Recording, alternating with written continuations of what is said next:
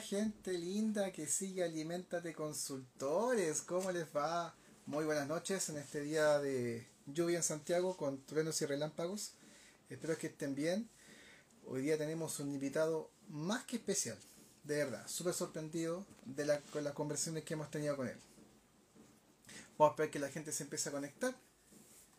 Aquí están llegando los famosos personajes.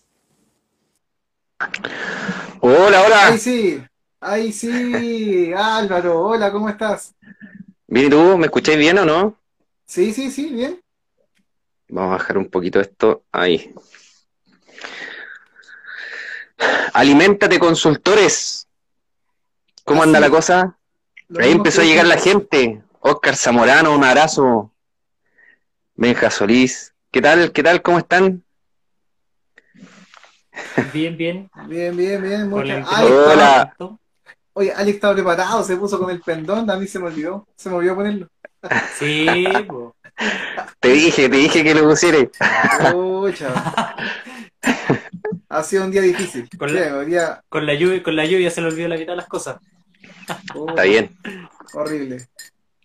¿Cómo está, chicos? ¿Cómo está la, la lluvia por allá, Álvaro?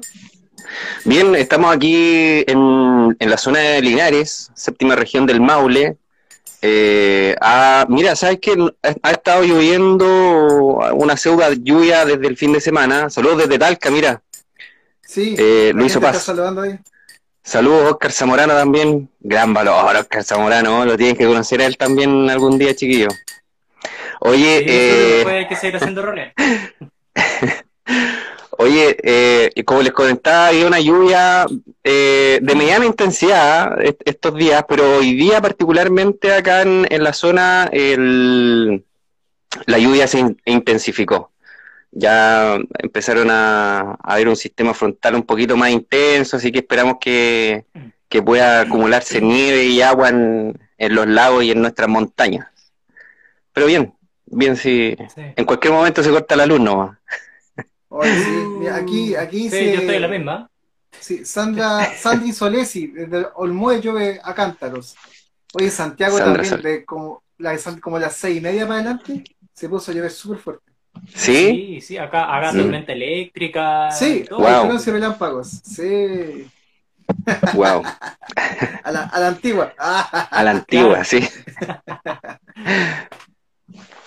Qué bueno. Oye, Yo no, no, no te hice ninguna introducción, Álvaro, porque, ustedes, no- no ustedes dirán, porque no, no es que no haya alcanzado, es que de verdad creo que esta introducción hay que tomarla, hay que digerirla, ¿cachai? Porque Ya, perfecto. conocimos, conocimos a Álvaro en un live pasado, ayer nos juntamos como 45 minutos a conversar, Mm. y hay un montón de un montón de temas que Álvaro decía, déjalo para el live, déjalo para el live. ¿cachai? Es súper interesante la conversación con Álvaro. Así que hagamos algo, hagamos que Álvaro se, se presente con sus propias palabras y nosotros le vamos completando. ¿Ya? Álvaro, sigue, por Guau. favor. Por favor. Oye, no, gracias, gracias chiquillos por la invitación, de verdad fueron muy amables en, en poder hacer este, hicimos un match como, como bien comentabas tú en, en un live pasado. Y bueno, básicamente yo soy ingeniero agrónomo, me dedico al abastecimiento de materias primas para la agroindustria alimentaria, eh, buscando ahí, soy el nexo entre la agricultura y la agroindustria, que se dedica a producir, eh, em- eh, digamos, productos de conservas, mermeladas, jugos, purés de fruta y hortalizas. Así que esa es mi labor y bueno, dentro de muchas otras más dedicado al mundo gremial también, yo soy segundo vicepresidente del Colegio Ingeniero Agrónomo. Justo Sandra Solesi ahí que estaba mandando el, el saludo desde Olmuella, es nuestra gerente, nuestra Uh, gerente del ah, Colegio Ingeniero Agrónomo, así que no, gran aporte Sandra, de verdad chiquillo, es una tremenda aporte a, a- a todo el gremio. Y bueno, me dedico a eso, como les comentaba, eh, me encanta el tema de la alimentación, yo creo que estamos inmersos en un sistema en donde, eh, como les comentaba ayer en la reunión, la agricultura que, que precede ¿no? al- a la alimentación, la alimentación, la agricultura nace de la, digamos, de esta necesidad que tiene el ser humano por poder domesticar las plantas y animales y poder eh, eh, buscar el sustento, ¿no? Pasamos de ser nómades a, a sedentarios con, con la agricultura. Y así es como hemos ido moldeando nuestro mundo. En- Entonces, eh, creo que la agricultura, si se hace de una forma sustentable, responsable con el medio ambiente, eh, va también a asegurarnos el día de mañana podamos eh, tener una sociedad mucho más sofisticada, con mucha más conciencia eh, ambiental y, social, por supuesto. Por supuesto que económico también. Y ahí hicimos el match súper bien con ustedes, porque yo que represento en este caso la producción primaria, nosotros transformamos la tierra, el clima y el agua en alimentos, que el día de mañana ustedes son los que los que transforman, los que conservan, los que sirven, eh, son los que tienen realmente conexión con el cliente. Así que encantado de poder estar aquí y poder tener una conversación eh, interesante. Sí, sí, mira. Muy agradecido también de, que te prestes este espacio. Por supuesto. Sí, no, encantado. Ayer, ayer conversamos de todo, conversamos un poco del cultivo, conversamos de precio, conversamos de transporte, conversamos de, del orgánico, de certificación orgánica, comenzamos un montón de cosas con, con, Álvaro, eh, que esperamos replicar, no, no es su magnitud, porque en el fondo esto duraría las cuatro horas que dura este live, ¿no es cierto? Pero vamos a ir eh, eh, dando un poco las palabras, los, pasos y, tocando algunos temitas que se hacen un poco interesantes, porque de, de una otra manera, como explica Álvaro, Álvaro es como la parte primaria, porque es, pues, de la, ¿no es cierto?, de la agronomía, y nosotros desde la ingeniería en industria alimentaria o, en alimentos de alimentos, pues esto se ve como la otra parte, por lo tanto tenemos, por así decirlo, una cadena más o menos eh, completa de lo que podemos estar ah, eh, retroalimentándonos en este live. Así que súper bacán y, propongo que Alex fije el primer tema. Dale, Alex. Bueno, bueno, bueno. eh, Oye, le gusta sacar el potito a la jeringa, Felipe. Está ahí, ah, está derivando el... Sí. No, pero es que hay, hay que decirlo. Anda, un poquito enfermo, entonces anda ah, en la vida. Sí. Entonces está... Me, estoy recuperando, pero andaba un poco enfermo, pero bien. Bueno, si, si te desmayas, pues, eh, continuamos con Alex. Sí, no, sí, sí, rellenar nomás, rellenar, sí. Está bien. Mira, partamos por lo quizás lo más crítico, que, es más denso de, conversar, que es con lo que partimos un poco conversando ayer, eh, que era esta, la complejidad del, de la producción, tanto desde el punto de vista agrícola que nos decías tú ayer, y, este buen match que no siempre se da eh, entre, por ejemplo, lo que estás haciendo tú, de llevarle buenos productos o buenas materias primas a empresas que están creando productos alimenticios eh, un poco como del con pocos procesos, pero que su gran valor depende de, tener un no solo un buen, una buena materia prima, un buen proveedor, sino que tener buenos procesos y procedimientos. Así que por favor, ahí cuéntanos un poco tu experiencia y, vamos Oye, claro, no, desde el punto de vista de la producción eh, agrícola, este, este año es un año bastante complejo. La agricultura está viviendo eh, temporadas bien críticas en, en, varios, en, ah. varios sectores. El, el, primero, y yo diría el, el, más problemático de todo, es que mm, nosotros como agricultura tratamos de modificar un poco la, la naturaleza por decirlo así.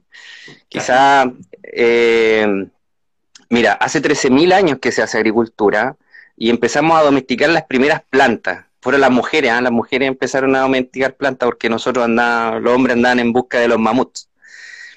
Entonces, las mujeres empezaron a domesticar plantas que fueran eh, más idóneas para poder procesar, ¿cierto? Que tuvieran, dieran semillas o frutos eh, con alto contenido calórico, nutritivo y en corto tiempo. Por eso es que ponte tú, en Asia empezaron a domesticar el arroz, en, en, en África y Europa el, el, trigo, en, en, Centroamérica el maíz, en, en el altiplano el, la quinoa, ponte tú. Eh, y ahí empezaron, eh, ¿cierto? A, empezamos a domesticar la naturaleza como, como tal. Entonces, eh, hace 13.000 años o desde en adelante había, había un desarrollo también del clima que era bastante estable dentro de, de los márgenes ¿cierto? propios que se mueve la atmósfera después de la revolución industrial empezamos con el tema de las emisiones de gases de efecto invernadero y un montón de otros contaminantes más a alterar toda esta atmósfera y empezó a ocurrir lo que era el cambio climático, trayendo consigo un montón de problemas y el más grave eh, y que nos ha afectado de forma directa es la ausencia de precipitaciones. Si bien ahora estamos en un evento de lluvia bastante significativo, eh, veníamos, venimos terminando un julio de los julios más secos de la historia, en donde cayeron, cayó un 5% de las precipitaciones que llueve un julio normal. Entonces, tenía un, un 95% de déficit. Entonces, e-, ese problema es muy grave porque la agricultura se abastece de agua en el invierno, lo, normal o lo ideal es que esa agua se acumule en, en, eh, en, la, en, algunos eh, represas, ¿cierto? en algunos embalses, y que a lo largo de la temporada de riego, desde eh, noviembre a marzo, marzo-abril, tú puedas utilizar esa agua. Entonces, si no llenas tu estanque en el invierno, no vas a tener agua para poder regar en el verano. Entonces, este déficit, ¿qué es lo que ha hecho? Que la agricultura hoy esté, eh, los agricultores, las empresas, todos se, estén cuestionando el volumen de siembra y de producción. O sea, hoy día, esta temporada sí se va a ver afectada la producción. Hay muchos agricultores que, por ejemplo, en vez de sembrar 10 o 12 hectáreas, van a sembrar 8. Eso significa que toda esa fruta, todas esas hortalizas que se producían en esas 3, 4, 5 hectáreas que no se sembraron, no van a estar disponibles para poder eh, abastecer los mercados. Eso va a traer algunas consecuencias en torno a los precios, a las calidades de los frutos. Entonces, desde ahí particularmente, eh, ya el problema es grave. Otro de los problemas graves que está sufriendo la agricultura hoy es que nosotros, si bien producimos una agricultura de, autoconsumo en hortalizas y frutas, también producimos mucha agricultura de exportación. Muchos agricultores viven de la agricultura de exportación. Y hoy día, con el tema de los delivery, eh, hay mucha escasez de materiales de embalaje. Eh, todo lo que tiene que ver con los clamshell, que son estos típicos potes en donde tú envasas la mm. fruta, las cajas de cartón, hay una escasez mundial de, de, de este tipo de, contenedores. Entonces, eso también ha hecho que el negocio para los agricultores se vuelva un poco más estrecho. También hay escasez de contenedores, de esos que exportan, hay escasez de, de, espacio en los fletes marítimos y también hay una escasez tremenda de mano de obra. Hoy día el agricultor, eh, la, agricultura es muy intensiva en el uso de mano de obra, da empleo de forma directa alrededor de 800 850 mil empleos y de forma indirecta con transporte, em, embalaje, eh, servicio de catering y todo el tema eh, cercano a los 2 millones de personas. Entonces es un sector que es muy demandante en mano de obra, lo que sí hace que eh, con todo este tema de la pandemia, con, con personas en situación de riesgo y todo el cuento, hace que la disponibilidad obviamente sea, sea mucho menor, eh, lo que ha traído un problema más dentro de la producción de, este año. Así que hoy día para los agricultores el escenario productivo es, es complejo porque hay mucha incertidumbre, no saben si van a poder terminar sus cultivos por el agua. Así que desde ahí el, el, tema es, es bien complejo. Y, si tú te pones a pensar en, lo que hace la industria alimentaria, es, eh, es gravitante, o sea, lo que hacen ustedes es súper importante, porque ponte tú, hoy día quizás, eh, no sé, tengas fruta que no califique para exportación, eh, gracias a lo que hacen ustedes, por ejemplo, puedas darle otra vía en, en, forma de una mermelada, puedas darle otra vía en forma de alguna conserva, puedas darle otra vía en forma de algún jugo, algún smoothie, eh, algo. De ahí, de ahí lo importante, creo yo, que esta sinergia que se puede dar entre, entre la, agricultura y la agroindustria en un escenario tan complejo como este año. Bueno, de hecho, me gustaría hacer un punto ahí de lo, de lo último que decías. Eh, obviamente, no porque sea lo más importante, sino que es interesante ir eh, haciendo entender que muchos de los productos que son a base de frutas, de verduras, a diferencia de lo que dice la publicidad y el marketing, no son de, primerísima calidad, ni, de la selección más, más ¿cierto? Sino que es eh, justamente aquellas frutas que por calibre, por aspecto, eh, no son lo suficientemente buenas para la venta, por ejemplo, a la exportación. Y justamente ese es el valor que hay que recuperar. De hecho, la FAO hace no mucho tiempo empezó a tratar de, reincorporar mm. esa fruta como feita eh, no se fuese a, la basura, sino que se recuperara y se mm. utilizara, se consumiera, porque muchas veces solo son, no sé, quemaduras por frío, porque quedó muy, muy, creció muy pegada al tronco, entonces tiene ahí un, tema, pero no, no es una fruta que tenga menor valor nutricional, simplemente es una fruta que, que, se ve distinto. Entonces ahí hay que reentender que hacer una, por ejemplo, un jugo, una mermelada, no necesariamente tiene que ser la fruta de primera calidad. Exacto, sí, tú, ahí viste en el clavo.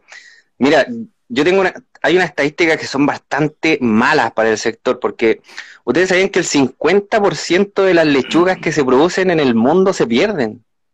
Y es netamente por un tema estético.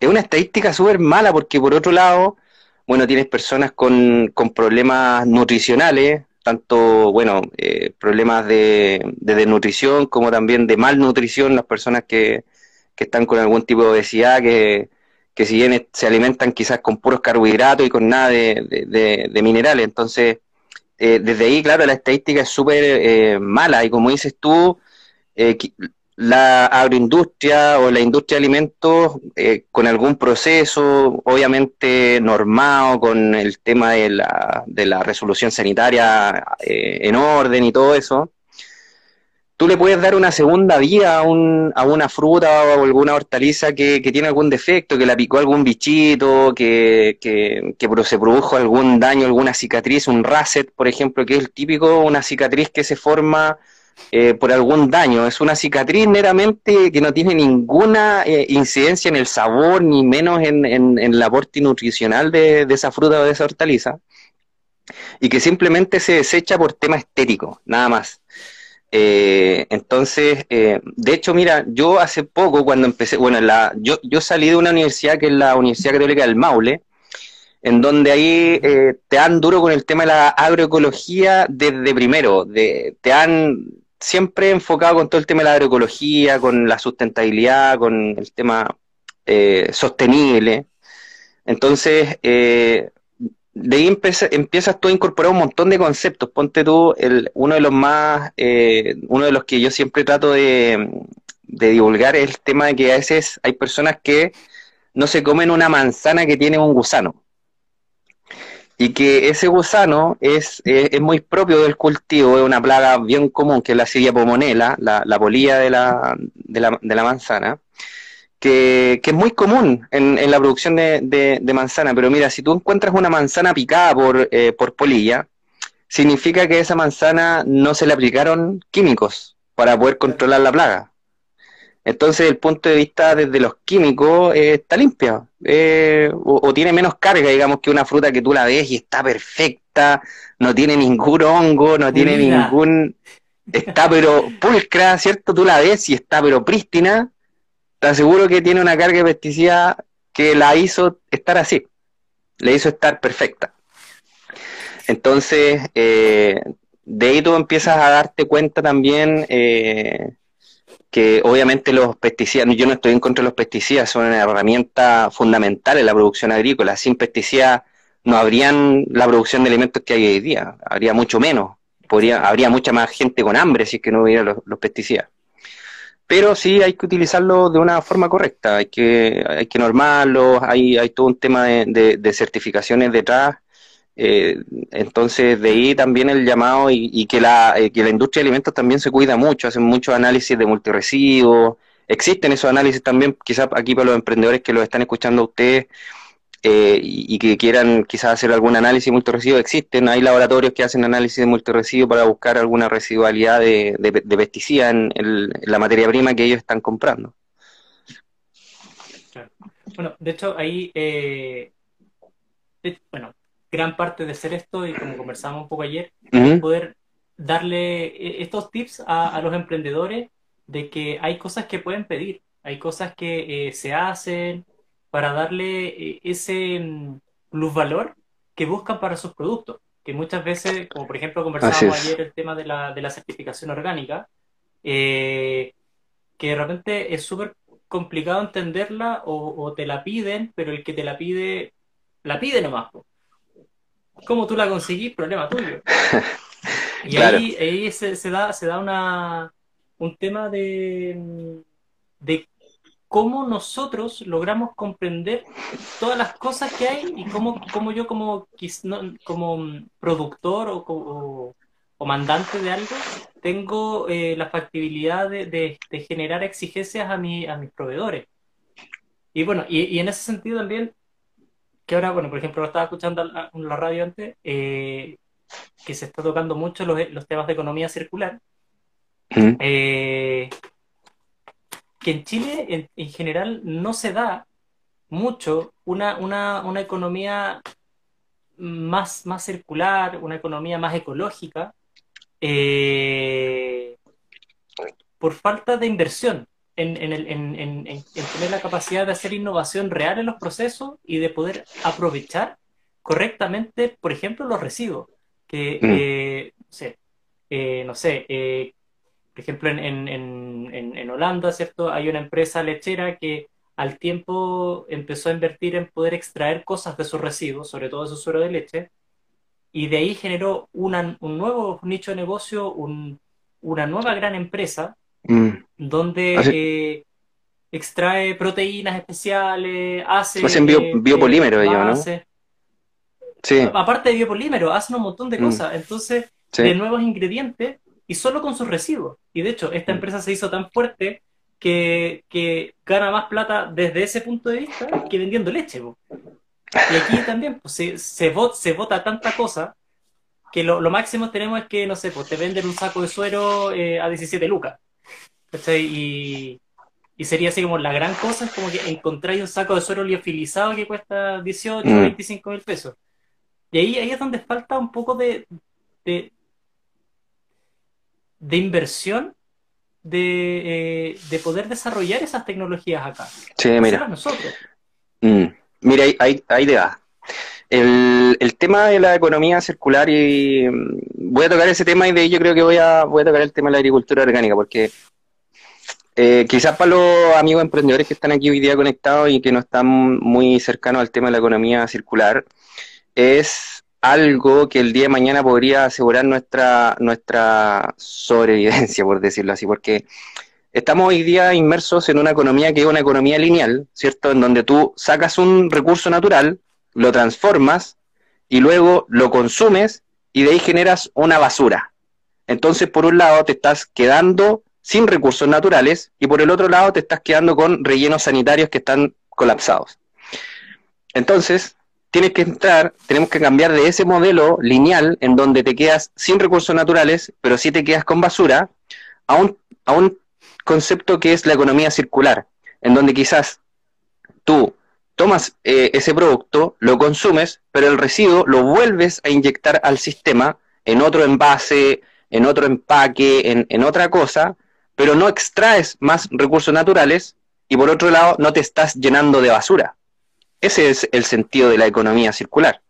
De ahí ponte tú a que, pero ahí el llamado es también a los consumidores, porque aquí obviamente son los consumidores los que mueven todo y son los consumidores los que tienen que premiar o castigar a las empresas o a los productos que incorporan economía circular dentro de sus prácticas. Ponte tú, yo, eh, yo ponte tú, tengo una chaqueta y la chaqueta se te hace, tira algo, no sé, el cierre y la botas se transforma en basura. Pero versus si tú vas a la costurera de la esquina y le pides que te arregle el cierre, le está fomentando la economía local porque le da una oportunidad laboral quizás a una persona que se dedicó su vida o a su oficio. Y por otro lado, no estás sacando más recursos naturales para poder comprar otra chaqueta nueva. Y por otro lado, no estás generando basura con tu chaqueta. Por eso es que, ponte tú, hoy día hay que cambiar el concepto hay que ver una manzana picada de gusano como bien y hay que ver quizás una chaqueta parchada como bien, ¿me entiendes? E, ese es como el concepto que hay que empezar a como a como a cambiar. Quizás como, oye, mira, este gallo eh, anda con una chaqueta parchada. ¿Qué significa eso? ¿Cachai?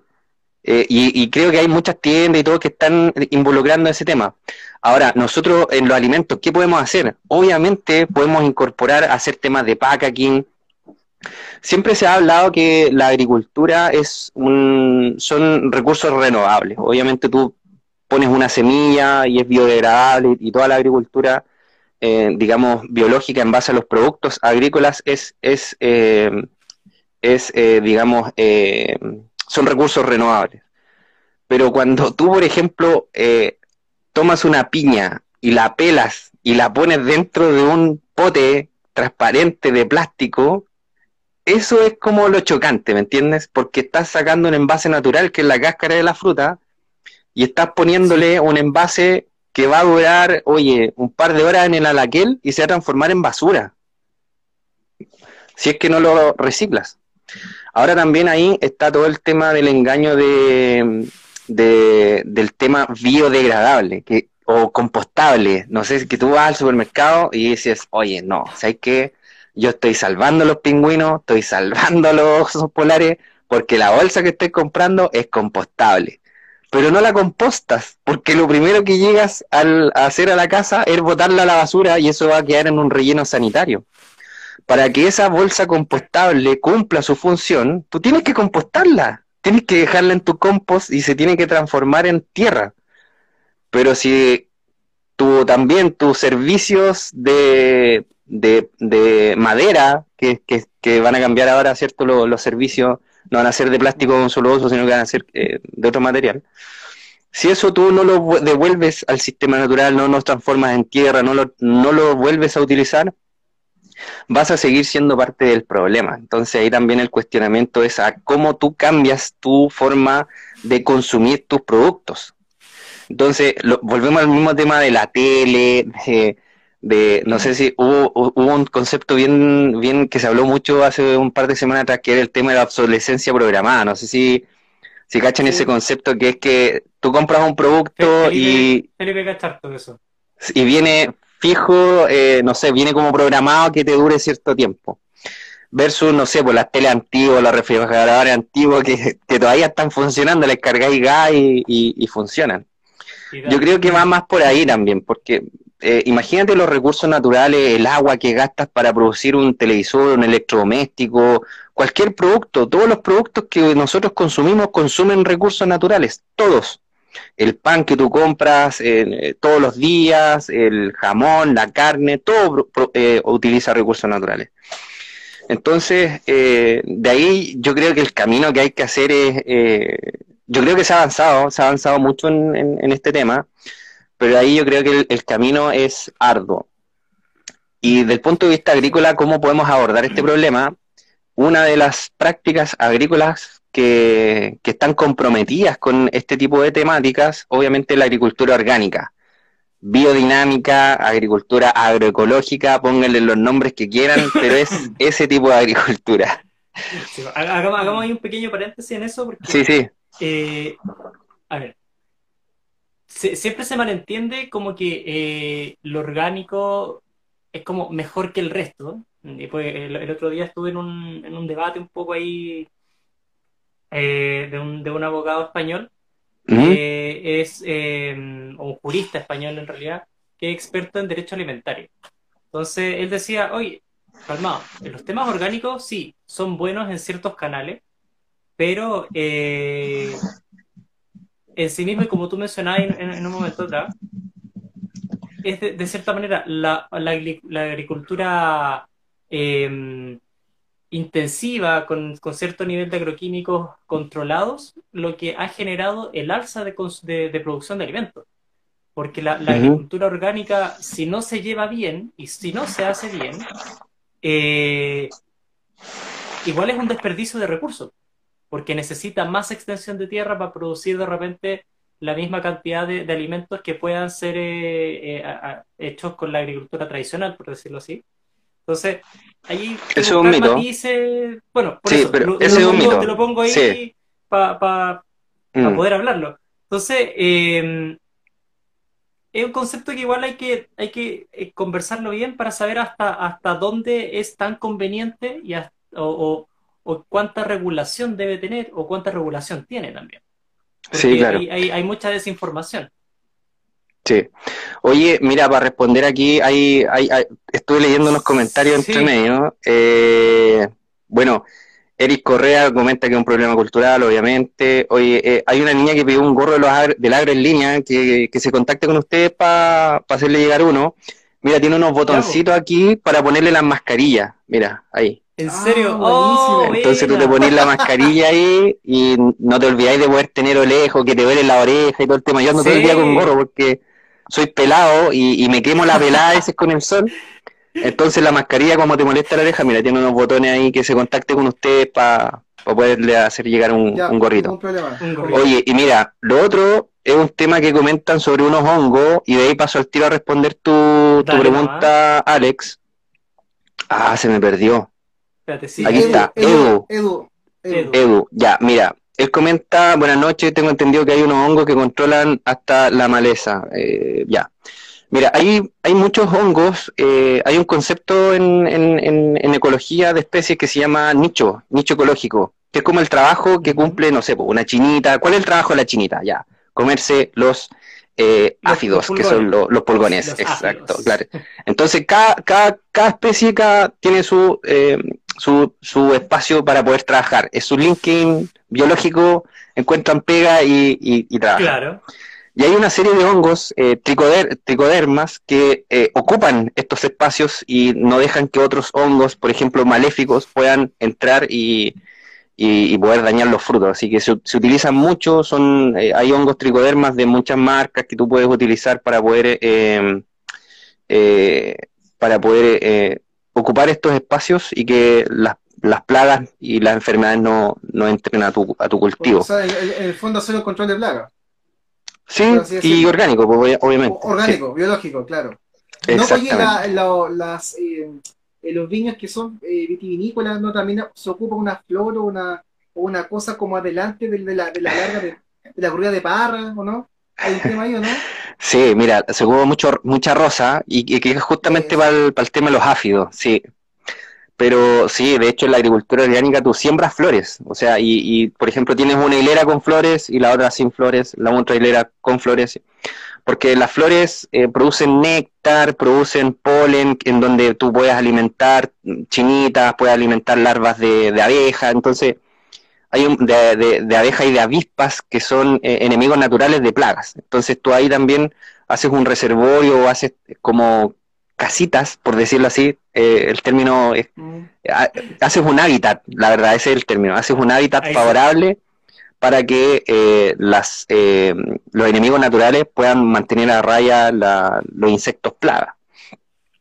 Oye, y volviendo a la, a la pregunta de Alex sobre la, la agricultura orgánica, claro, el tema eh, es un mito. Primero quiero partir diciendo eso, que es un mito que la agricultura orgánica produce menos que la agricultura convencional. Eso es, está más que estudiado, que si tú haces una agricultura orgánica eh, como Dios manda, con todas las reglas y todo lo que, lo que conlleva producir un sistema de producción orgánica, eh, tú produces lo mismo o más que la agricultura convencional. Lo otro que la agricultura orgánica es mucho más eh, rentable porque la agricultura orgánica, tú pasas, también volvemos a, lo mismo, al tema de la agricultura lineal o versus la agricultura, eh, perdón, economía lineal o versus economía circular. Tú en una agricultura tradicional haces como la agricultura, eh, haces como el, el sistema lineal, porque vas a comprar insumos químicos a una, al retail, por decirlo así, el retail te vende esos insumos químicos, tú los aplicas al campo, esos insumos químicos está más que estudiado que bajan tu biodiversidad de suelo, por ende degradan tu suelo, y produces fruta sostenido netamente por la acción de estos químicos, ya sea fertilizantes o pesticidas. Entonces, Entonces- más químico en el tiempo. Y claro, en el tiempo tienes que seguir utilizando químicos, sino porque tu sistema, tu suelo está muy degradado, no, no tiene un equilibrio biológico que pueda sostener la producción por sí solo. Versus una agricultura orgánica, en donde, por ejemplo, los restos de poda, el guano de los animales, todo lo incorporas dentro de tu sistema, ponte tú no generas basura, no generas restos de poda que botas, sino que generas restos de poda que compostas, los echas en tu campo, fomentas la, la biodiversidad del suelo y por ende fomentas también la degradación de nutrientes y todo lo que utilizan las plantas para poder producir y no vas al retail a consumir productos químicos, ¿me entiendes? Entonces también es como, es como lo que hablábamos de la economía lineal o circular, es lo mismo eh, el ejemplo llegado a la, a la agricultura. Por ende, obviamente, la agricultura orgánica, biodinámica o eh, eh, agroecológica, como quieran llamarle, tiene ahí un montón de, de, de ventajas ambientales respecto a una agricultura tradicional. y lo otro, volviendo al tema regulatorio que tú comentabas, Alex, hoy día hoy día eh, eh, la única forma como tú puedes etiquetar tu producto como orgánico es si tienes alguna certificación orgánica. ¿Ya? y ahí hay dos hay dos grandes sí, hay dos grandes certificaciones. La primera eh, y, que es un, la, la, más utilizada, que es la, la certificación tradicional comercial, que te la asigna una casa certificadora, eh, en Chile hoy día actualmente creo que hay tres, que está Ceres, eh, eh, está Ceres, sí, está... Eh, Virovirita seguramente. Bioaudita, Ceres, Bioaudita y se me está quedando una que es la más famosa de todas, que no sé por qué no me acuerdo ahora, que de hecho el campo de mi familia está certificado por esa. Eh, uy, se me olvidó. Ya, pero son tres, mira, te la busco al tiro. Eh, entonces, esa es una certificación que tú utilizas para poder exportar tu fruta. Eh, entonces, es una casa, es una casa certificadora que obviamente está alineada con el SAC, tiene la norma inscrita, eh, ya sea para dónde vas a, exportar tu producto, si lo vas a exportar a China, si lo vas a exportar a, Europa, a Estados Unidos, a Canadá, tiene una norma preestablecida eh, y que la aplica en tu campo. Esa es una certificación súper cara, eh, digamos cuesta alrededor de un millón de pesos promedio, chauchas más, chauchas menos, dependiendo de la hectareaje y de las especies que quieras certificar, pero que eh, también eh, certifica bajo estándares internacionales que tu producto es orgánico. Eh, y tú lo puedes exportar y puedes hacer un, todo tu, tratamiento. Como les comento, son certificaciones relativamente caras y son también bastante burocráticas, tienen que pasar mucho filtro burocrático, también hay un tema documental que hay que cumplir. Eh, son procesos de certificación obviamente voluntarios, pero que sí son muy tediosos de cumplir del, punto de vista documental.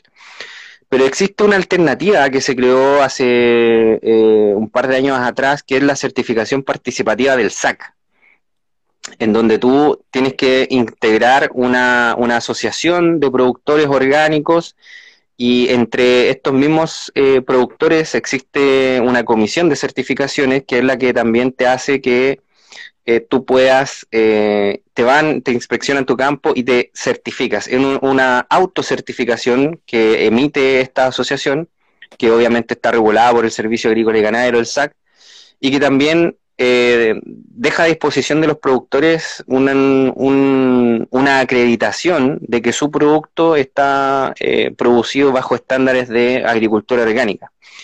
Y es una herramienta súper potente porque los costos promedio, este es un costo promedio, cada, cada asociación lo fija y el SAC también ahí están, están fijando la, los montos de participación, pero es sustancialmente más barato porque pasas tú de, no sé, por gastarte casi un millón de pesos en la certificación orgánica a gastarte 70, 80 lucas, o, son como 100 dólares para los amigos quizás eh, argentinos ahí que vi que había uno que nos está escuchando cercano a los 100 dólares y, lo, eh, es una certificación que, cualquier sistema eh, es mucho más asequible que, pagar casi un millón de pesos.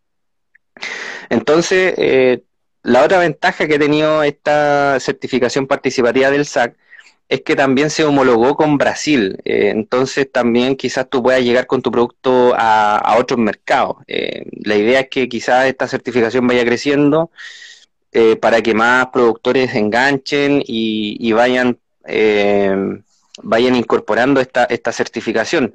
Porque ahí, eh, al tener esta traba burocrática más asequible para, para los productores, tú por un lado estás fomentando que existan más productores haciendo agricultura orgánica. Entonces, hay mucho agricultor que a mí me, me tocó ver, que que, que ponte tú, eh, agricultores, oiga, ¿sabe qué? Me quiero certificar orgánico. Ah, sí, pucha, tiene que llenar eh, todas estas carpetas de, documentos. De, procedimientos. Claro, dígame, tráigame el, típico, su, el root de su tatarabuelo y, y una firma y un autógrafo de... Del Papa. no sé, del Papa, claro. ¿Cachai? Entonces, eh, es, eh, era una traba burocrática que al final el agricultor decía como, mm, chuta, ¿sabe qué? Ya, ¿sabe qué bonito todo el tema de agricultura orgánica, pero no lo voy a hacer. Y ahí era súper chocante que, por un lado, tienes a un agricultor que tenía la intención de cambiar su sistema, empezó a creer que lo que estaba haciendo aplicar eh, de degradar su suelo y, cuidar su, su, sus microorganismos de, suelo, su, su bioflora, eh, pasa a, a, matarle, pasa a matarle esa ilusión. Entonces pierdes, de cierta manera, un agricultor orgánico. Pierden también los consumidores, porque los consumidores también tienen menos productos disponibles para poder eh, utilizarlo.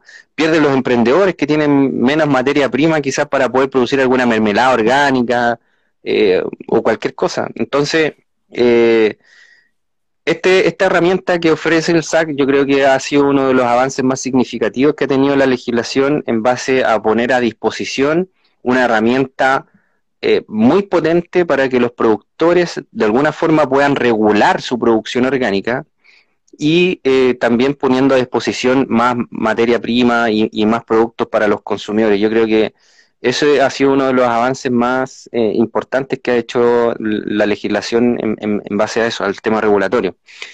Eh, debo confesar que también dentro de la agricultura orgánica hay, eh, como en todo, ¿ah? como en todo, hay, distintas corrientes. Hay algunos que, no sé, pues hay agricultura orgánica que ponte tú de sustitución de insumos, que tú básicamente es sacar insumos químicos, pero sí comprar insumos que están regulados para agricultura orgánica y, y te olvidas del tema.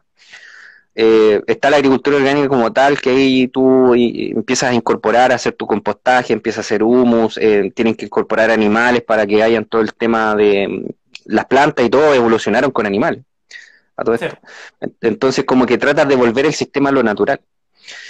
Y em, después están los, los, agroecológicos y después ya hay cosas como la, la agricultura biodinámica que, o la permacultura, que ya es temas con los astros y, siembras y plantas en qué posición está la luna y, y, esto un, poco, claro, un poco, complejo.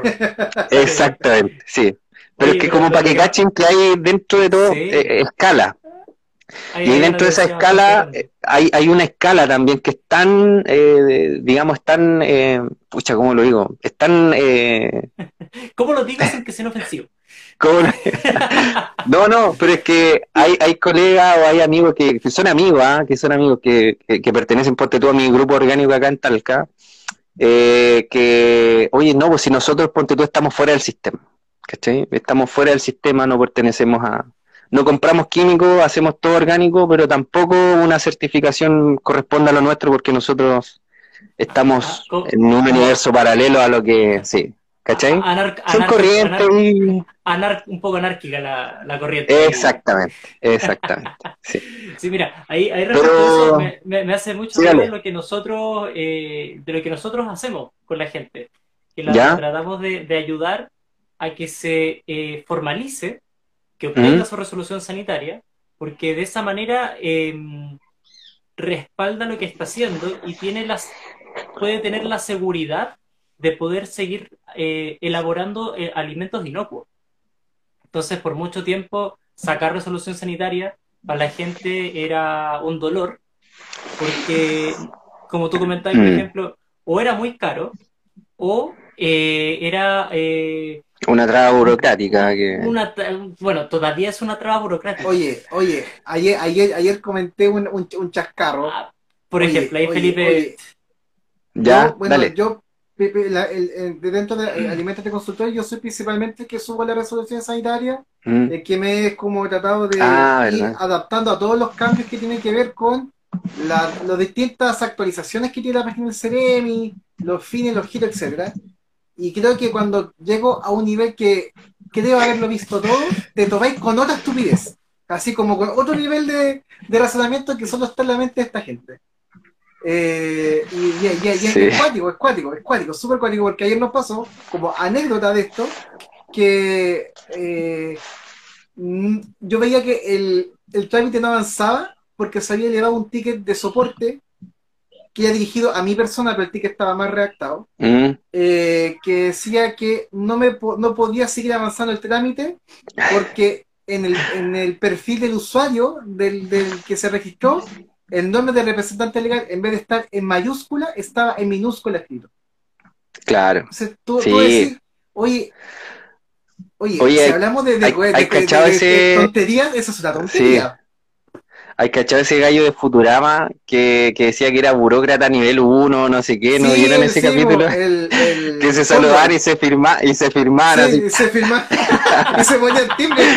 Sí. Así, así, tal cual. sí, no, eh, eh, claro, no, obviamente es muy necesario eh, poder cumplir la, la normativa y todo eso, pero eh, ahí están ustedes, eh, también en, el área agrícola existen asesores que, trabajan en, en tema de, las certificaciones. Eh, acá en la zona yo conozco un par de personas que son los mismos que trabajan con, nosotros, ponte tú, que nos ayudan en, tema de papeleo y todas esas cosas.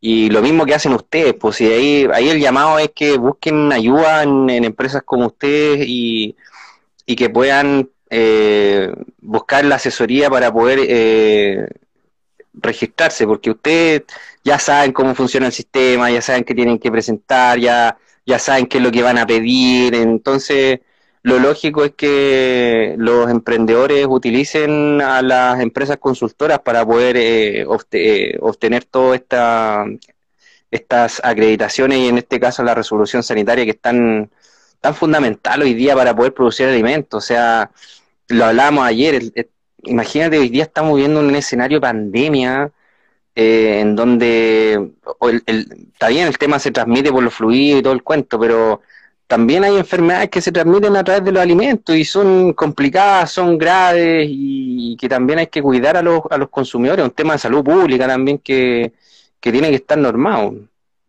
Sí, o sea, de hecho, sin ir más lejos, a, fines del año pasado, ¿Mm? eh, a variarme en Maipú, eh, en, la, región metropolitana hubo un, un episodio de salmonelosis. Mm. Por un, por un, Imagínate, eh, mayonesa o huevo. No, ninguno, ninguna de las otras. le, le a los eh, pollo. Por un pollo ah, que estaba, pollo, sí. Por pollo. ¿Cachai? El loco tenía varios locales de sushi en Maipú. No sé. Wow. Tres o cuatro, ¿cachai? Y eh, ah, sí me pareció haber escuchado esa noticia. Y, pucha, la, gente que estaba ahí dejaba de, mm, eh, de, guardarlo en el momento y lo usaban. Mm, claro, perder la cadena de frío, de no estar me tampoco. Me acuerdo que hubo una, una noticia hace poco que en donde una organización de, estas típicas de salud gubernamentales, creo que la de Inglaterra, llamaba que no lavaran el pollo cuando lo iban a cocinar. Sí, también, eh, no, el tema de las carnes es un, también un, temazo. Eh, y, claro, como, como viene el ejemplo que tú das, imagínate una intoxicación quizás por una persona que tiene sus defensas más o menos buenas, eh, no le pasa nada, pero imagínate una persona que tenga las defensas malas, imagínate un niño, quizás alguna persona de tercera edad. Eh, son temas complicados, pues entonces de ahí también a, a, a, cuidar todo este, este asunto y que los emprendedores busquen herramientas como Alimentate Consultores para que puedan eh, regular sus negocios. Aparte que hay algunos tan ricos también, mira, hay, hay algunos emprendedores que, hacen cosas súper interesantes para comer. comer. A, mí me encanta la, comida en, carrito y esas cosas, porque yo soy agrónomo y yo, y yo trabajo de, de Curicó a Osorno. Vi este año la, entonces, eh, conozco, yo, yo como desayuno, almuerzo y once en, restaurantes y, y, es, eh, y hay algunas picas que son, pero geniales, en, la oferta de valor que hacen a través de la comida es, es muy buena, entonces da, da gusto cuando tú eh, consumes un producto así y también está regulado, eh, es fantástico. Sí, y, y, no es tan difícil, si en parte teniendo la ayuda adecuada y teniendo las mm. ganas, ya no es tan caro, que eran las cosas que quería mencionar antes. ah, qué bueno. Hay, hay, hay, formas de hacerlo a, a costos súper bajos y usar una parte importante de la plata que sería haber pagado la resolución sanitaria, que puede costar 250, 300, 500 lucas o más, dependiendo del tamaño de la empresa, que podía usar una infraestructura. Por ejemplo, de tener una muy buena infraestructura para evitar em, que, que, esa plata se vaya en un puro trámite. Sí, claro. Al fin y al cabo, es, es darse el espacio de tiempo para poder hacer, por ejemplo, los protocolos, los procedimientos, eh, e, entrar un poco a, a, tener mayor certeza de cómo voy a ingresar, por ejemplo, más personas a mi negocio cuando crezca. Que muchas veces los emprendedores o uno mismo no visualiza de, de buena manera cómo voy a, a, meter a una, a una, nueva persona a mi, a mi negocio. Mm. En, el, en, el, agro quizás están un poco más acostumbrados porque es como, ok, ya voy a necesitar una cuadrilla de personas que me hagan hoy día, no sé, zanja, por darte un ejemplo así burdo. Pero eh, igual es súper importante tener súper claro qué es lo que yo quiero que haga la persona. No mm. simplemente un oficio particular, sino que eh, eh, tenga una, una virtud de saber hacia dónde va lo que necesita y que no es un, trabajo puntual, que lamentablemente igual en general en la industria de alimentos se da mucho los trabajos esporádicos y la, y la informalidad. Porque mm. hay pega, sobre todo, por ejemplo, en los packaging, que son por temporada. Y ahí sí, jodido. No, no, no podéis hacer, no podéis inventar pega, ¿cachai? Para tiempos que no hay temporada de, de fruta o de hortaliza mm. o qué sé yo. Sí, claro. Ahí, ahí igual hay, hay, hay, hay, trabajo por hacer también. Oye, que suena vibra. Mira, eh, a Felipe parece. El WhatsApp te está. Sí, parece. no, no. No. ¿No? No sé. Oye, tengo WhatsApp abierto en el computador particularmente para que no suene en el teléfono. Oye, para los para los amigos emprendedores ahí que, que quizás quieren emprender algo relacionado con, con la utilización de, de, productos agrícolas, yo les quería decir que hoy día el campo está mucho más cerca, hoy día el campo está cada vez más cerca de la ciudad, eh, a través de las redes sociales, a través de, de toda la pega que se está haciendo en el campo también. El campo está sufriendo un proceso de digitalización también bastante interesante. Eh, hoy día en el campo también está habiendo un recambio generacional. Hoy día ustedes no se encuentran al agricultor con la yunte no, no es una agricultura precaria. Si bien falta por hacer, el tema del campo está sufriendo también una reestructuración bastante importante. Eh, está incorporando tecnología, está integrando Internet de las Cosas, está integrando Big Data, está integrando sensores inteligentes para medir agua, por ejemplo, nutrientes.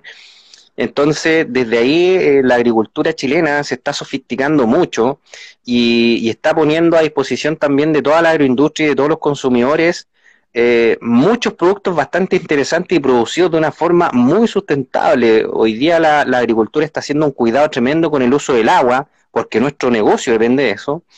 Entonces, eh, desde ahí también a que el, llamado es a que todos los emprendedores que quizás utilizan y hacen algún tipo de charcutería, utilizan mucha materia prima del campo, a que se acerquen a los agricultores. Hoy día hay agricultores, por ejemplo, acá en la zona de Cauquenes, que están haciendo cuarta gama.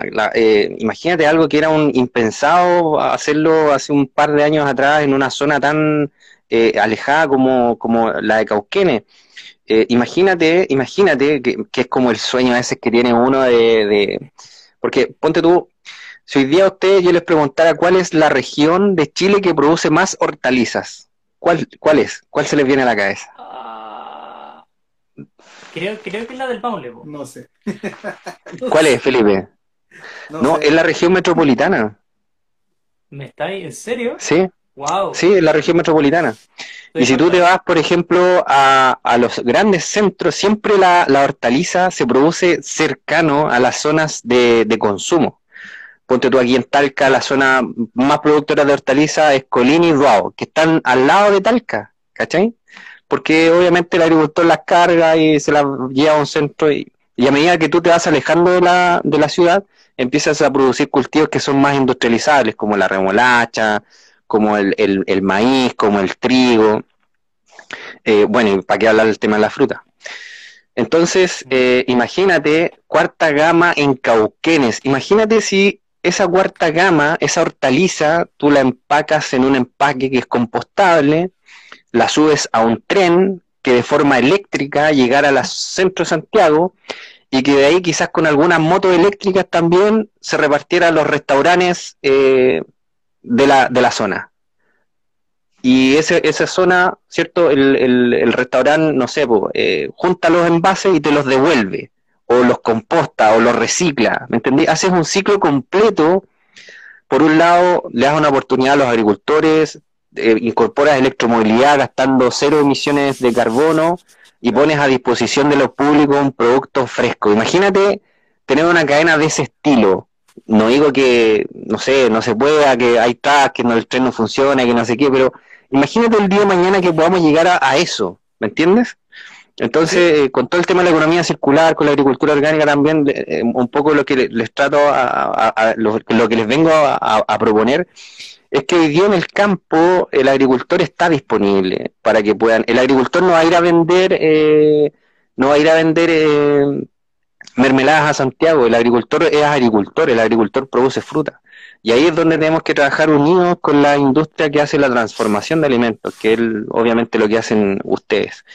Eh, para mí, eh, como para ir cerrando el tema de la idea, yo creo que ese sería el llamado. Hoy día las, las puertas del campo están abiertas para que puedan eh, acercarse un poco más a, a, los agricultores y los agricultores también están muy llanos a poder trabajar con, con la industria.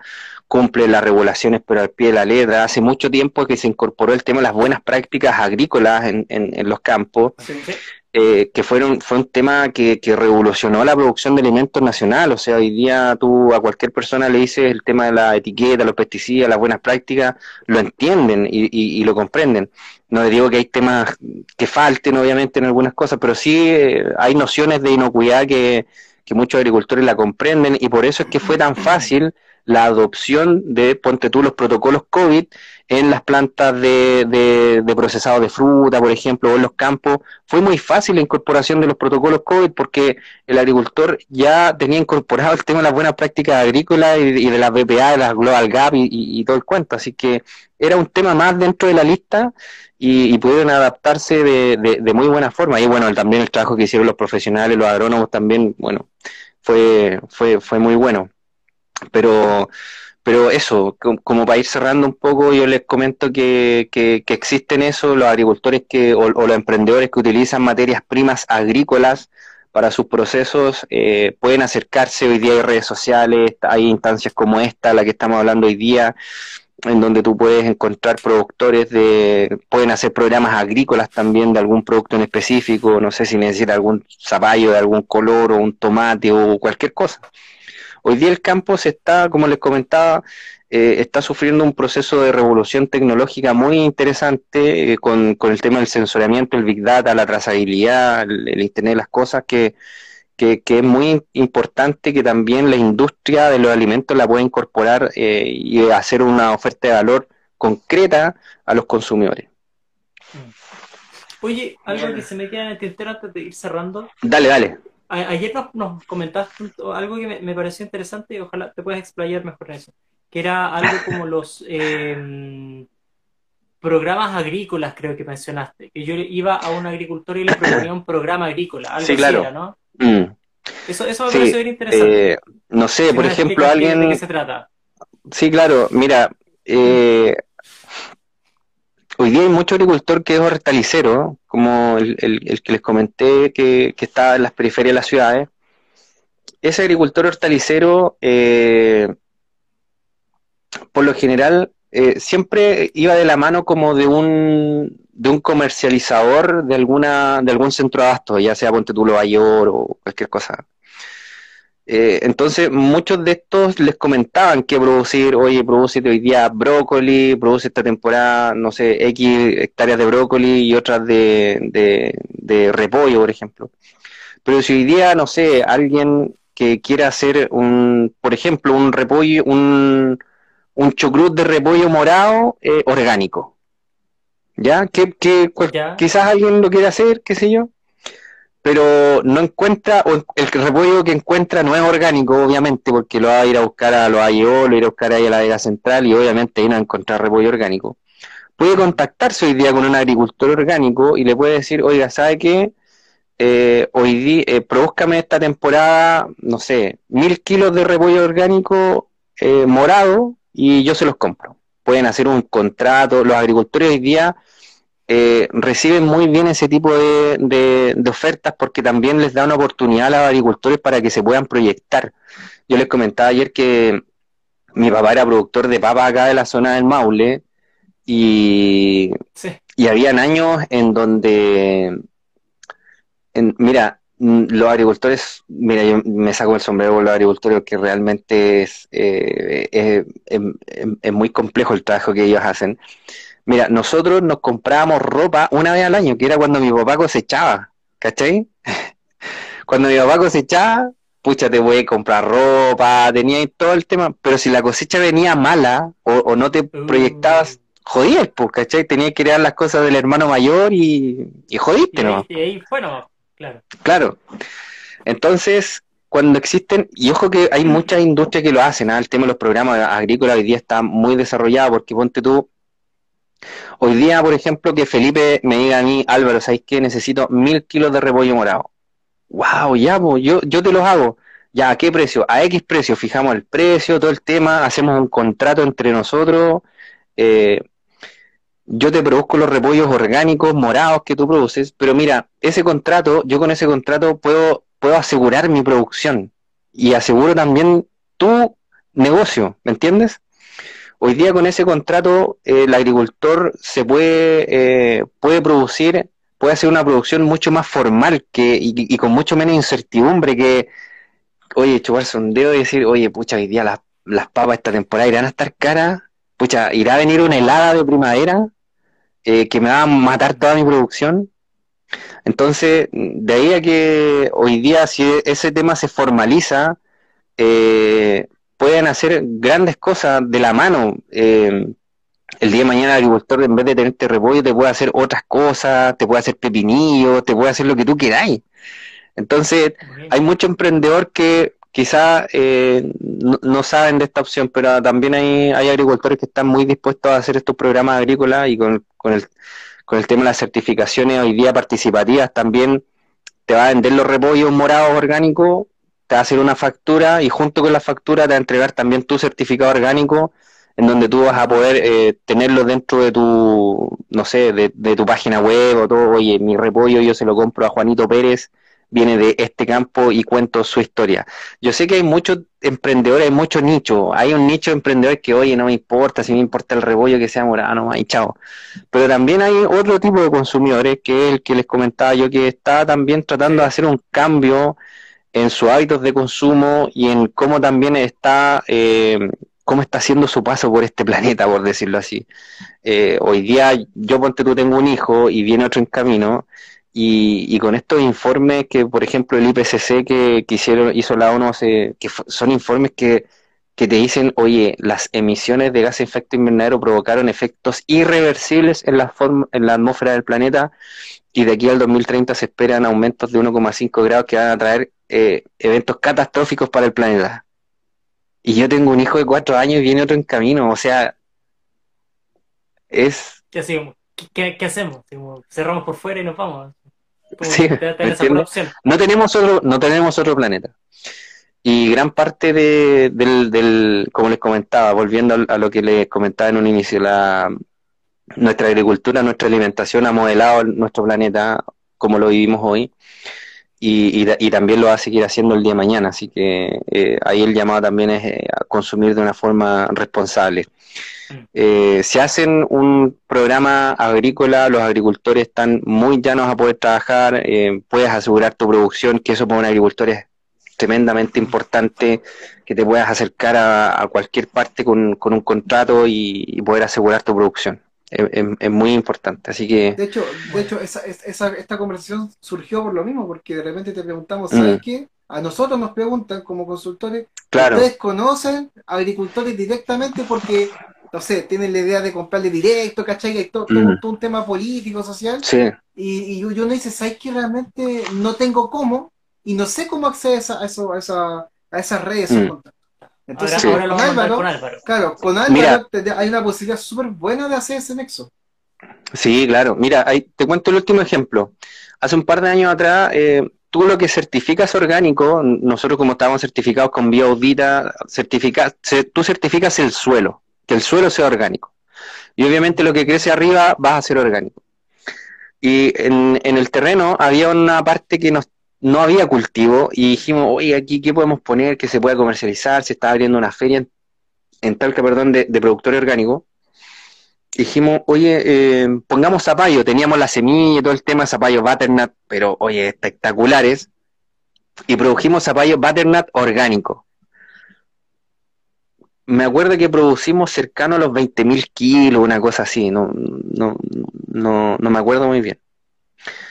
Fuimos a la feria orgánica, vendimos tres zapallos.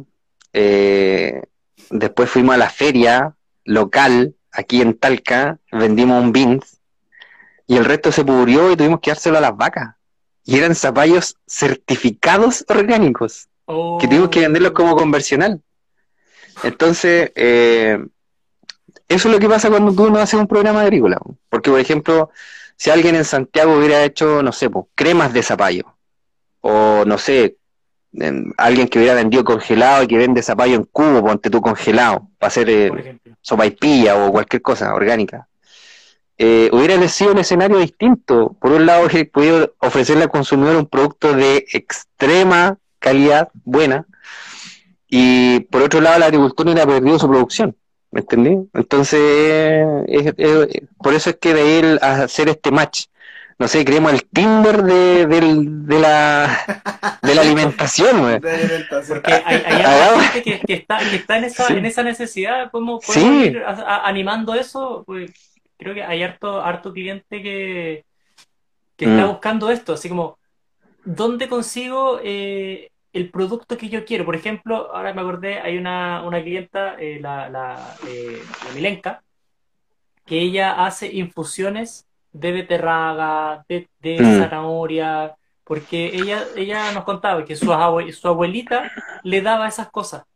y, ahora ha estado, por ejemplo, buscando zanahorias que sean zanahorias mucho más dulces. las que compráis en el supermercado no tienen sabor mm. nada. He comido cartón con más sabor que esa zanahoria. Sí. Eh, y, y, ella así como, ¿dónde encuentro eso? ¿Dónde mm. encuentro esa zanahoria morada que, que es súper eh, complicada de conseguir?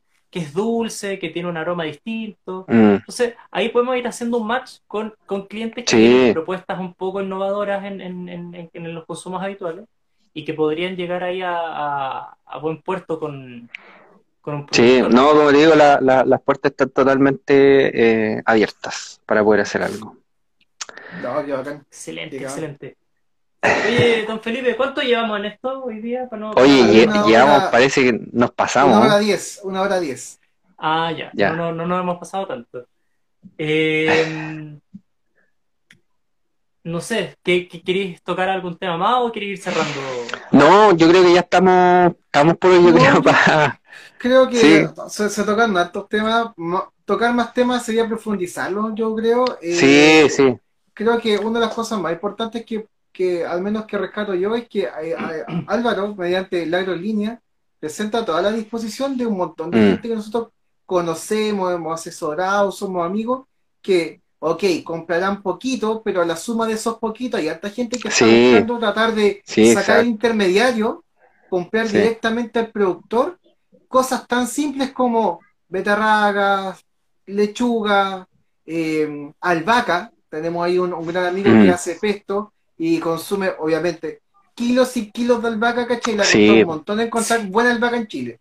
Sí. La, la, está comprando como en Iquique, una cosa así. no, y, y, ojo que cuando tú, eh, y, ahí, mira, ahí para la persona que no, no sabe mucho del abastecimiento de materias primas para la agroindustria, que, que, que tienen que tener cuidado, porque por ejemplo, cuando tú ingresas un producto a proceso, tú lo ingresas fresco, con toda el agua, eh, con todos los nutrientes diluidos en el agua que vienen propia de la fruta, Mm. o de la, de la hortaliza en este caso, que puede ser de- desde un 80 hasta casi un 98% en la frutilla de, de agua. Claro. Entonces, cuando, cuando tú lo ingresas a cualquier proceso, ya sea de, oye, lavado, cocinado, eh, molido, eh, cualquier cosa, congelado, tú concentras, concentras los sabores, concentras los aromas, concentras los azúcares, concentras los nutrientes, pero también empiezas a concentrar otras cosas, empiezas a concentrar cloro, si es que lo lavas con agua potable, porque si tú hierves algo se va a evaporar agua y sí o sí se va a concentrar el cloro. Empiezas a tener problemas de cloratos. Si tú hierves también las sales carbonatadas, los carbonatos, principalmente el de calcio, que es el típico sarro que se junta abajo del, del hervidor, eh, se te empieza a concentrar también. Empieza a concentrar metales pesados si es que no tienes cuidado de una zona minera, por ejemplo, que está produciendo hortalizas. Eh, ¿Para qué hablar del aluminio también, que es un problemazo en, en- en- en mu- en muchas cosas? Y también nitratos, que es otro problema también que es muy complicado, particularmente en la alimentación de los bebés, eh, que tienen su sistema digestivo muy poco desarrollado, sus riñones muy poco desarrollados. Eh, cuando tú empiezas a, concentrar los nitratos, que por lo general utiliza la agricultura tradicional en forma de urea para poder fertilizar su campo, eh, empiezas también a concentrar todos estos productos. Entonces, ahí a los amigos que tengan mucho cuidado de dónde vienen sus materias primas. Pregunten, tengan... Lo ideal es hacerlo con un agricultor en donde tú sabes qué le aplicó, qué le hizo, cuánta agua gastó. Por ejemplo, el día de mañana tú podrías poner en tu pesto, oye, mi pesto fue realizado con tantos litros de agua. Nada más. Por ejemplo. Sí, pues, poner la, la, la marca de agua, sí, claro. La, la, Exacto. huella de agua. La huella de La agua. huella del agua. Claro. Entonces, eh, eso tú lo puedes hacer cuando tú sabes de dónde viene tu producto. Pero si lo compras en una feria que el de ahí lo trajo, se lo compró al de allá, y se lo compró al de allá, y se lo compró al de allá, y se lo no sabes de dónde viene. Pierdes completamente la cadena de trazabilidad. Entonces, por eso es que es tan importante eh, que tenga su amigo agricultor cercano, que lo invite un vino o una cerveza de vez en cuando. Le vamos a pasar. Ya pues empecemos a cerrar. Así que, oye, un gusto haber estado con, con Álvaro, de verdad, eh, bacán. Y, y como es el invitado, nosotros le avisamos que cuando nosotros estamos terminando los live, hacemos es. recomendaciones. Así que, por favor, don Álvaro, póngale play. Oye, mira, a mí me gusta, bueno, el- les recomiendo que escuchen un podcast que se llama El Agro en Línea, que está disponible en Spotify y que todos los sábados sube contenido relacionado con la agricultura, con precios y todo el tema, reviso ahí doy los precios del mercado de York, de la carne, analizamos un montón de temáticas. Es un programa enfocado a la agricultura, básicamente, que lo escuchan los agricultores semana a semana para que puedan informarse. Entrevistamos personas interesantes también dentro del medio, así que es un espacio de informativo en, en donde la agricultura es la protagonista. Mira, pero tengo también unas recomendaciones que son muy simpáticas y, y que van en, en línea con lo que hablamos durante todo este live. Eh, la primera es un, es un documental que está en Netflix que se llama Sustainable, que habla Mm, en cómo los los restaurantes de una zona urbana se relacionan con los agricultores locales. Es una serie tremenda, dura cercano a una hora y media, creo, pero yo la veo cada cierto rato, cuando salió y todo, yo la vi y cada cierto tiempo la veo de nuevo como para poder eh, seguir. eh, tiene temas conceptuales detrás que están muy son muy importantes. Te- Así que si usted es dueño de algún restaurante o, o- o utiliza un proceso de agrícola muy importante, véalo. Es una serie en Netflix que se llama Sustainable. Y la segunda recomendación es una serie que está en Amazon Prime que se llama The Clarkson Far- Farms, que es la granja de Clarkson, eh, en donde relatan la aventura que, es, que lleva Jeremy Clarkson, que es un presentador de televisión inglés, que es como el Don Francisco, pero en Inglaterra. Eh, es un gallo que animó el, el Quién quiere ser millonario en Inglaterra y hizo un programa de autos bien famoso que es eh, Top Gear. Ya. Claro. ya.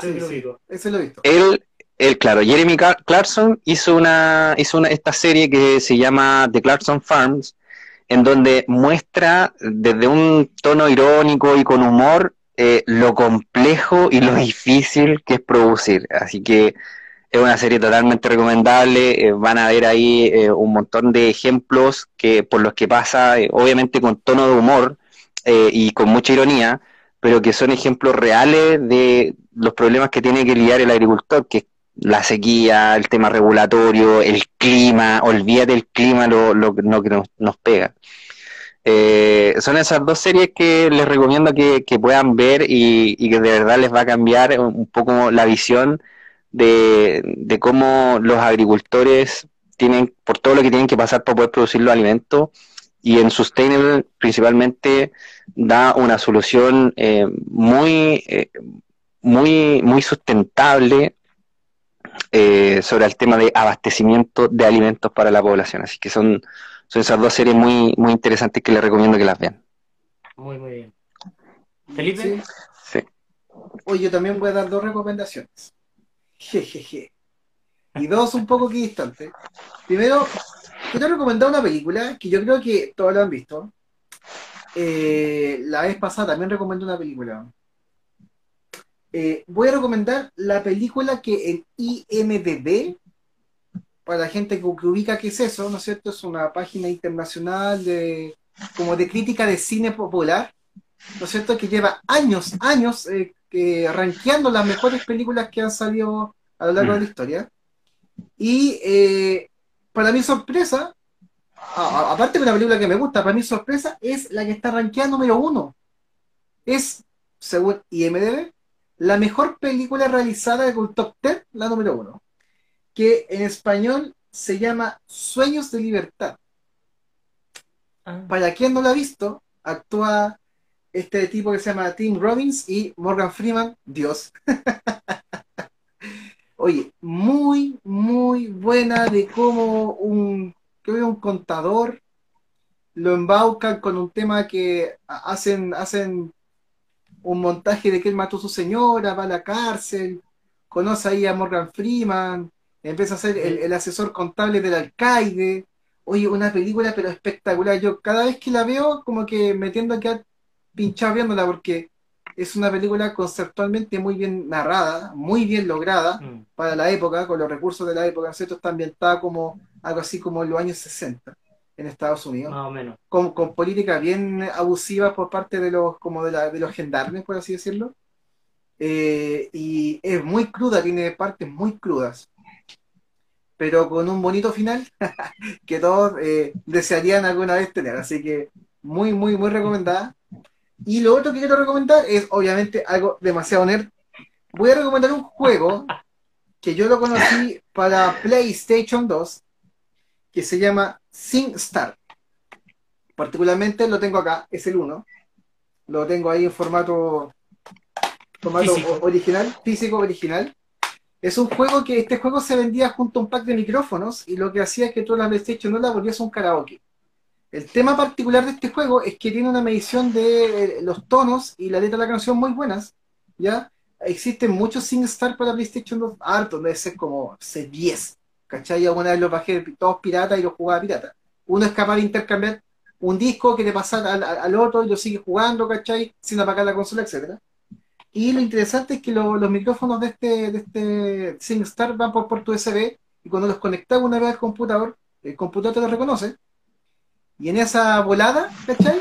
Eh, hubieron unos españoles que desarrollaron un juego que se llama Ultrastar que con Alex alguna vez lo hemos jugado en, algún carrete ahí con un par de un par de alcohol grados de alcohol en el cuerpo. Y, y hay un, y en la página y, o sea el Ultrastar con un poquito eh, absente en la sangre. un poquito absente en la sangre. Hay una e, ellos mismos tienen y ellos mismos hacen una cosa muy parecida a este juego que es como que decodifican las canciones le colocan eh, el sonido con el tono de las letras etcétera etcétera Yo tengo como, no sé, mi carpeta de Ultrastar pesa como, como 30 gigas, weón. ¿Cachai? Tiene así como, no sé, como 2.000 canciones. Y una cuestión súper entretenida para jugar eh, entre, entre familia, entre amigos. ¿Cachai? El, el juego tiene capacidad de hacer eh, rondas dinámicas, tanto el de, el de PlayStation, que también está para PlayStation 3, como el de computador, que obviamente es más económico, más accesible. Así que le, le dejo invitado a eh, la película y ambos juegos, el de computador obviamente es mucho más fácil de ocupar. eh, para en estas tardes de, de- de lluvia, que creo que va a llover hasta el martes próximo, ¿cachai? Como para no perder un poco la, la compostura del, de estar siempre en la casa. Con algo del grupo hidroxilo se puede controlar. Sí, todo el rato. Yo igual les voy a hacer dos recomendaciones. Eh, les voy a recomendar el libro Mal Comidos de Soledad Barruti, que es eh, una periodista argentina que se dedica a levantar información de temas agrícolas y de alimentos, particularmente. Ah, qué en buena. Eh, este Mal Comidos tiene como bajada, dice, cómo la industria alimentaria argentina nos está matando. Eh, y en esta retórica ella va haciendo una historia, eh, como una reseña histórica de cómo desde su infancia hasta estos días, eh, ella va dando cuenta del cambio de los alimentos desde, desde lo que era como lo tradicional a lo industrial. Y como, por ejemplo, en la primera historia igual a mí me causó mucha gracia, como su abuelita, al darse cuenta de que el pollo industrializado no tiene sabor a nada, deja de hacer cazuela. Una cazuela de pollo que ¡Wow! ella era una, una añoranza, así como, oh, voy donde mi abuelita a comer cazuela de pollo, y que ya cuando empieza a, a ir donde su abuelita, su abuelita ya no la hace. ¿Por qué? Porque ya no es lo mismo, ya no tiene el mismo sabor, eh, a la abuelita como que se enfada porque no, no logra eh, lograr que sea rica la comida que ella eh, está tan acostumbrada a hacer. Y de verdad es un libro con, con una narrativa bien interesante y que nos va un poco llevando a la crítica de cómo esta sobreindustrialización eh, nos ha quitado el gusto de comer. Entonces, se los recomiendo, no es tan largo, lo pueden comprar eh, por eh, en, en físico, por ejemplo, por Busca Libre o está disponible en distintas plataformas como ebook. Y lo segundo, les voy a recomendar nuestro taller que vamos a hacer el 28 de Uh, abril, de abril, de agosto, perdón, me estoy cambiando hasta de mes, eh, que vamos a año. tratar los temas de, y de año, de mm, eh, resolución sanitaria y de etiquetado nutricional junto a otra consultora amiga que es eh, Karen de Fisalis. Ahí vamos a tratar en extenso cómo poder entender el proceso de obtener resolución sanitaria, los distintos tips que hay para eso y decantado de eso, cómo poder crear y elaborar una- un etiquetado nutricional para sacar productos al mercado. ¿Ya? Ya que, por ejemplo, al envasar una hortaliza debe llevar también eh, un etiquetado nutricional. Eh, entonces, de eso se trata este, este taller. Va a estar muy, muy interesante. Van a ser cuatro horas de taller y eh, se puede meter a fisalis.cl, si no mal recuerdo, y ahí pueden Sí. meterse y hacer su inscripción. Así que los dejo muy invitados para que todas estas personas que están buscando cómo modificar, hacer crecer o potenciar su negocio lo puedan hacer con eh, esta información. Así que eso. Muchas Claro. gracias Álvaro por estar con nosotros. Muy bien, amigos míos. Muy agradecido. Aliméntate, otro- consultores. instancia podemos estar quizá al revés, haciendo un live contigo en tu Ah, canal, genial. y vamos conversando, Genial. no hay ningún problema. ¿Ya? Así es. Impecable. Así que un abrazo. Un abrazo grande, cuídense mucho, aliméntense bien. Obvio. Nos vemos. que esté súper. Chao, chao. chao, chao. Chao.